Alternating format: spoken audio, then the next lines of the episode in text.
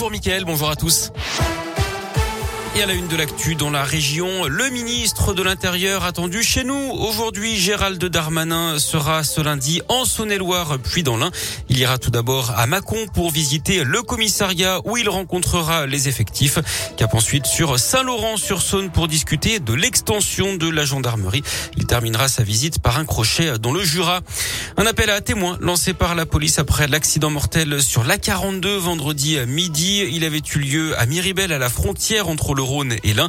Collision en chaîne entre cinq voitures et deux poids lourds a priori à cause du brouillard mais aussi de la fumée euh, qui se dégageait d'un véhicule en panne.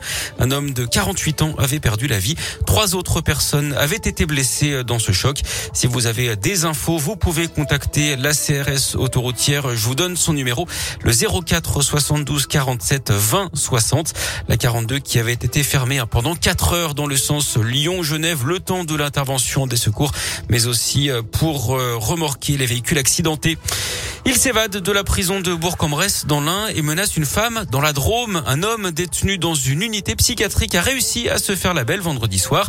Il a défoncé le portail d'une société voisine de la prison avant de voler une de ses voitures. Le suspect, âgé de 31 ans, a pris la direction de Montélimar dans la Drôme. Il voulait retrouver une femme qu'il avait déjà menacée de mort d'après le Dauphiné libéré. Heureusement, elle avait été mise en sécurité par les autorités de manière préventive. Le fuyard, lui, était attrapé sur le parking d'une grande surface, non sans mal d'ailleurs, hein, puisqu'il a percuté deux voitures de police avant de tenter de s'enfuir à pied. Euh, son état a été jugé incompatible avec une garde à vue. Il a été placé dans un établissement spécialisé à Privas en Ardèche.